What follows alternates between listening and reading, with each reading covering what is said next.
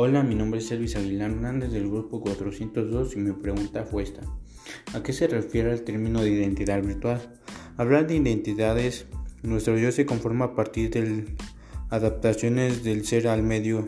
En este artículo se trata de reflexionar sobre identidad virtual desde la posición del individuo se parte del análisis de factores culturales y sociales que inciden a la construcción de la identidad para clarificar el concepto de identidad virtual estableciendo conexiones o desconexiones entre ambos.